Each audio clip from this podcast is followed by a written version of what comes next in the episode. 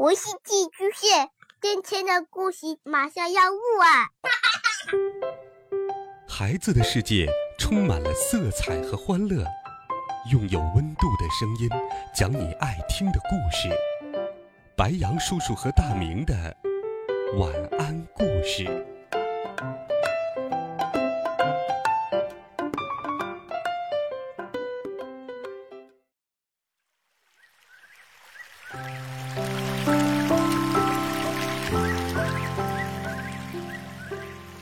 小朋友们、同学们，大家好，欢迎收听白羊叔叔讲故事。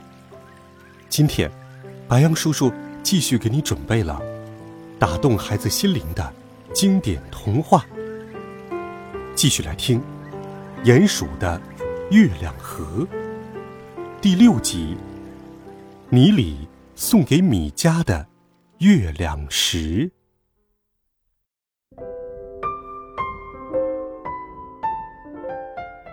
自从有了发明洗衣机的念头，米迦就常常在夜晚画他的设计图。爸爸和妈妈对米迦夜晚的行动是不加干涉的，但是他们对此很伤心。他们不希望自己的孩子不学习挖掘，而整天做他们弄不懂的事情。发明就像星星一样，离我们很遥远。米太太这样说：“一只鼹鼠整天想一些没有边际的事情，而把大白天浪费在睡觉上，它早晚要吃亏的。”米先生这样说：“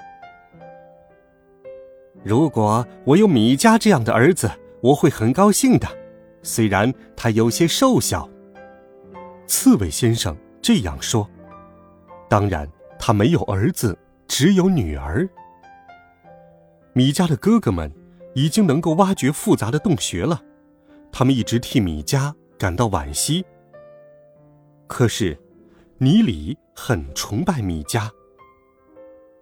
你的图纸怎么样了？尼里问。不怎么样，遇到一些难题，我缺少一些零件，这需要很多的钱去买。米迦很认真的说。他说话的时候。正站在河边，他在帮米里洗衣服。在没有发明出洗衣机之前，米迦愿意这样一直帮助尼里。这对于发明洗衣机是有帮助的。在洗衣服的时候，米迦发现尼里爸爸的衣服上泥土特别多，因为倪先生是土质研究专家，所以米迦决定自己设计的洗衣机。必须具有清除泥土的功能。他还发现，泥里没有力气搅干衣服，所以米迦决定自己发明的洗衣机必须会自动搅干衣服。月光还是很温和的照在河上，像是给夜晚的月亮河披上了一件金黄色的外套。河水很清很清。脚下光滑的卵石，在水和月光的映照下显得很有光泽。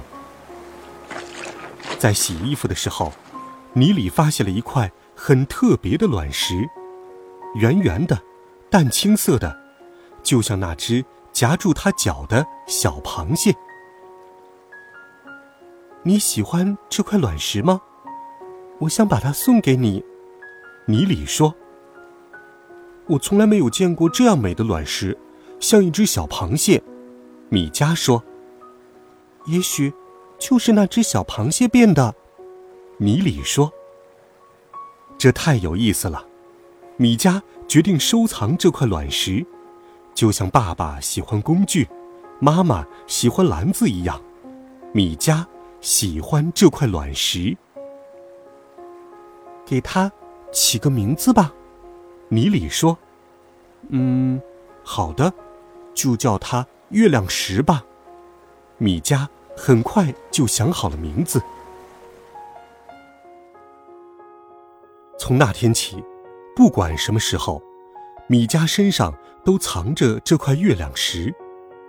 他的哥哥们奇怪极了：为什么米迦要那么宝贝一块普通的卵石呢？米家总是弄些奇奇怪怪的事情，老八说。米家把一块卵石当成宝贝，老七接着说：“但是那是他的爱好，他有爱好的自由。”老六说：“但是他这样的爱好有些奇怪。”老五说：“听说乌鸦是这样的，在他们窝里藏金币或者像金币的东西。”老七说：“这些话，米家是统统不管的。”听说每天晚上，米家都在帮助一只名叫尼里的鼹鼠洗衣服。老四说：“这很好啊，尼先生家有很多女儿，你们如果羡慕，也可以去帮助其中的一位做些事情啊。”老三从很高的一个篮子里伸出头来。老二像玩滑梯一样从烟囱里滑下来，说道：“米家在设计他的图纸。”我觉得他这样也算是在做一件事情了，可是我们在做什么？老大说：“是啊，不要说米家怎么样了，我们自己要好好练习挖掘才行啊。”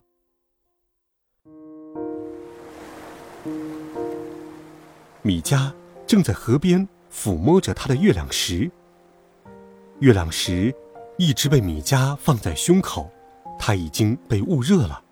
不再是一块冰冷冷的石头。米迦拿出了月亮石，月光下，月亮石发出淡淡的光泽。从拿出月亮石的那一刻起，米迦就开始惦记尼里了。为什么今天他还没有来？他不洗衣服了吗？月亮石啊，你能不能告诉我，尼里在哪里？米迦这么想着。月亮石的光泽渐渐变得柔和起来，那光泽泛出一阵阵的雾气，而且越来越浓。突然，月亮石里出现了尼里的身影。啊，尼里躺在床上，他生病了。尼里从床上慢慢的坐了起来。尼里，别来，今天你应该在家里休息的。米迦说。可是，尼里听不见。他搬起放在门口的篮子，摇摇晃晃的走出了门。他的篮子里仍然放着很多的衣服。米迦难过极了。米迦正想着尼里来了，米迦赶快走过去帮尼里放下篮子。你为什么还要来洗衣服？米迦很生气的问。我要来洗衣服的，这样就可以见到你了。尼里说：“我不让你洗，我会为你发明鼹鼠洗衣机的。”米迦好想立刻就能发明出洗衣机。尼里，你不要动，到草地上躺一会儿，我来帮你洗。米迦说：“尼里实在是累极了，他躺在了草地上。”草地离河很近，能听到河水流动的声音。还有一些没有名字的小花在黑夜里开放着，散发出一阵阵淡淡的香味儿。尼里数着天上的星星：一颗星，孤零零；两颗星，放光明；三颗星，亮晶晶。四颗星。数到第四颗的时候，他就睡着了。远处传来一两声青蛙先生的歌唱，但是不会吵醒泥里。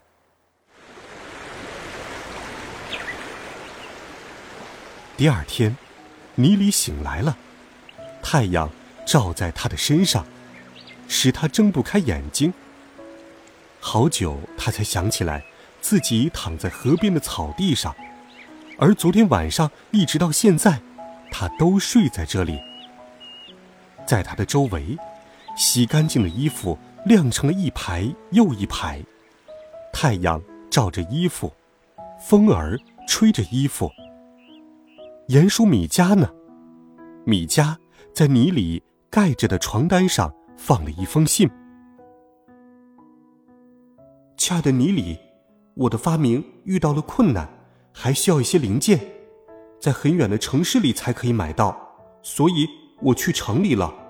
我也不知道什么时候才可以赚到足够的钱，但是你要相信我，等着我，我很快就会回来的。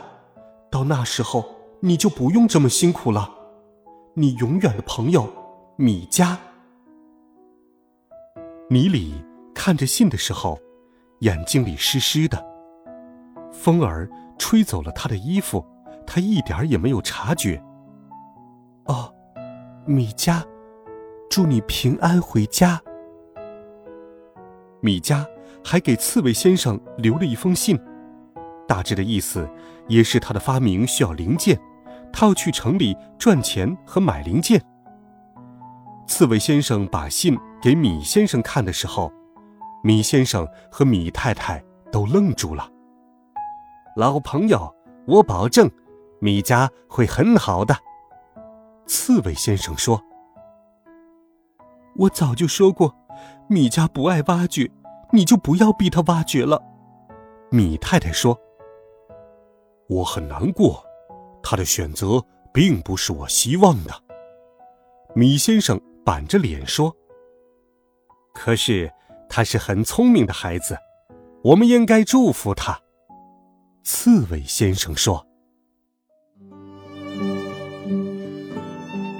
好了，孩子们，这一集好听的《鼹鼠的月亮河》，白羊叔叔就给你讲到这里。